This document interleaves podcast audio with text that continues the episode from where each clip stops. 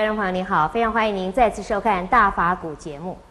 我们常说现在是一个民主时代，民主很重要一个特征呢，就是多元化。也因为多元化，因此大家都有不同的想法、不同的意见，难免呢也就会引起争执、口角，甚至暴力相向。那么佛法在这方面能够提供给我们什么样的帮助呢？我们来请教圣严法师。呃，法师，我们说这是一个多元化的时代啊，那是不是多元化呢跟和谐就一定是矛盾的呢？是不是多元化就不能求得和谐了？佛法讲因缘呢，因缘本身就是多元化。我们任何一个事情。任何一种现象都不能够离开多元化的情况而发展的。如果我们呢违反了多元化的这种原则的话，我们这个世界呢根本就不能存在的。所以很多的人呢只允许个人的存在，而不允许他人的存在，这是违背啊自然的原则的。所以自然的原则就是协协调这个和谐协调啊彼此之间的互相的资源就是共。荣共存，这种啊，呃观念呢，就是说，呃，一定是一个正常的哈、自然的，而且是啊，是天经地义的事。所以多元化，今天这个新的名词叫做多元化，其实在从古以来就是多元化的，就是一个是啊文化的多元化，一个是啊民族的多元化。现在呢，就是说啊，连宗教多元化之外呢，观念呐、啊、思想啊。做法啊，想法啊，每一个人都不一样。一个家庭里边的夫妻两个人也可以不同的想法。过去认为呀、啊，说夫妻两个人同床异梦，好像觉得很奇怪的事。其实那个正常的，应该是就是说我们要一个一个一个共识，是多元化是正常的。既然是多元化是正常的，就能够要考虑到另外一个人，另外的其他的人是他有他的想法。他有他的立场是正常的事，不要坚持自己的立场而否定他人的立场，不要坚持自己的意见否定他人的意见，这样子的时候啊，一定会产生冲突和矛盾。是，那么在多元化当中，那你怎么去求得和谐？除你尊重呃别人，那么是是不是这样意见就就很不一致了？那我们如果要这样子呃又很尊重别人又不失自己的立场啊、呃，求得一个大家都能接受的呃方法的话，有什么样的？呃，方式可以做到。其实呢，从古以来都讲啊，集思广益。我们呢，应该要多闻、多知。三人行，必有我师。听听人家的意见嘛。这三个臭皮匠可以抵一个诸葛亮。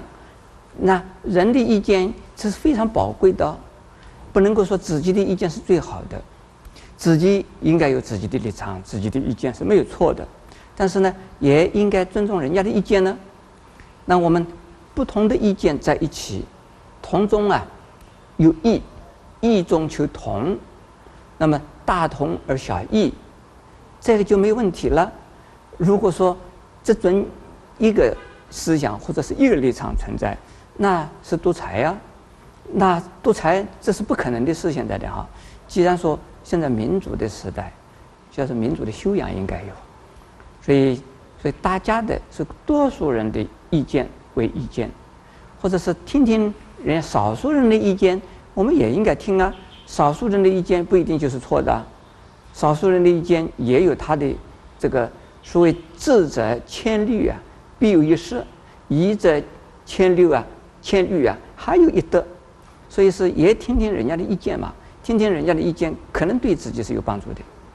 所以，如果说我们这样子彼此互相尊重人的意见，而能够啊提供自己的意见，而不要坚持自己的意见，那么我们就能够叫做异中求同，同中可以啊允许有异的存在，这是正常的事，取长补短，这是啊一个进步的现象。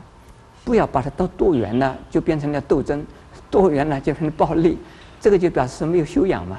对，呃，我觉得师傅这番话啊，的确很有启发性。因为我也想到，我以前有的时候也会因为自己的意见跟别人不同而觉得非常的生气，觉得明明是我对，为什么他没有看到呢？后来我想，可能我看到的是这边，他看到的是那边，所以呢，我们是看到了一体的不同的面，所以有不同的意见。好，像这样子呢，改变观念以后，也就比较容易接受别人的意见。是，啊，是啊。你的儿子看到的不是妈妈看到的，妈妈的程度同儿子的程度是两回事啊，太太的一个立场和先生的立场是两回事啊，有不同的立场、不同的角度所看到的同样的东西是两个面，正如陈小姐所说的了，所以说我们呢应该尊重所有的人的意见呢或立场。佛法里面也有讲啊，说我执啊是要避免的。那么师傅是不是可以告诉我们我执是什么？那么如何来避免我执？我这分成两种啊，一个是呢意见上的执着，我们叫做见，我见；另外呢是一种啊烦恼的执着。所谓烦恼就是自私，自私啊，比如说贪、嗔，这些都是因自私。自我的立场、自我中心而产生出来的我，那么这个不容易放得下的，因为自我全部放下，那已经成佛了，能得解脱了。但是呢，能够比较的放轻一点、放开一点，能够啊，随时能够啊，把自己晓得这个自我太重的时候啊，自己伤害自己又伤害了他人，那又何苦了？所以最好能够。把自我淡淡一点，那么多尊重他人的话呢，都自我本身呢就是执着就小一点。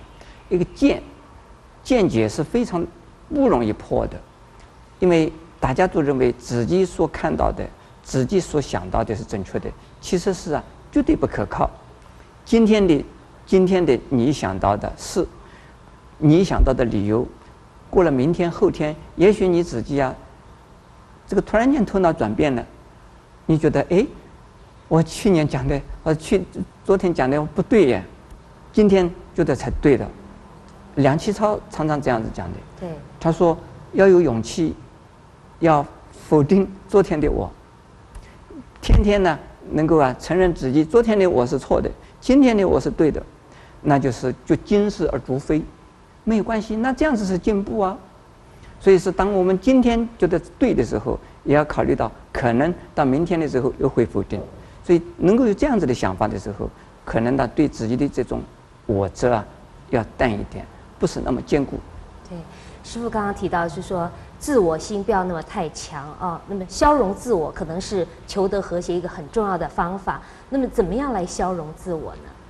消融自我是多为他人想，少为自己的立场。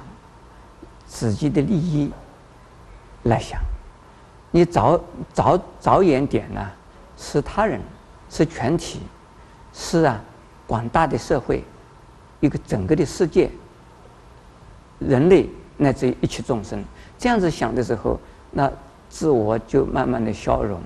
所以，一个伟大的人，都是能够关怀其他的人，而关怀的其他的人越多啊，他自己对自己的一种啊。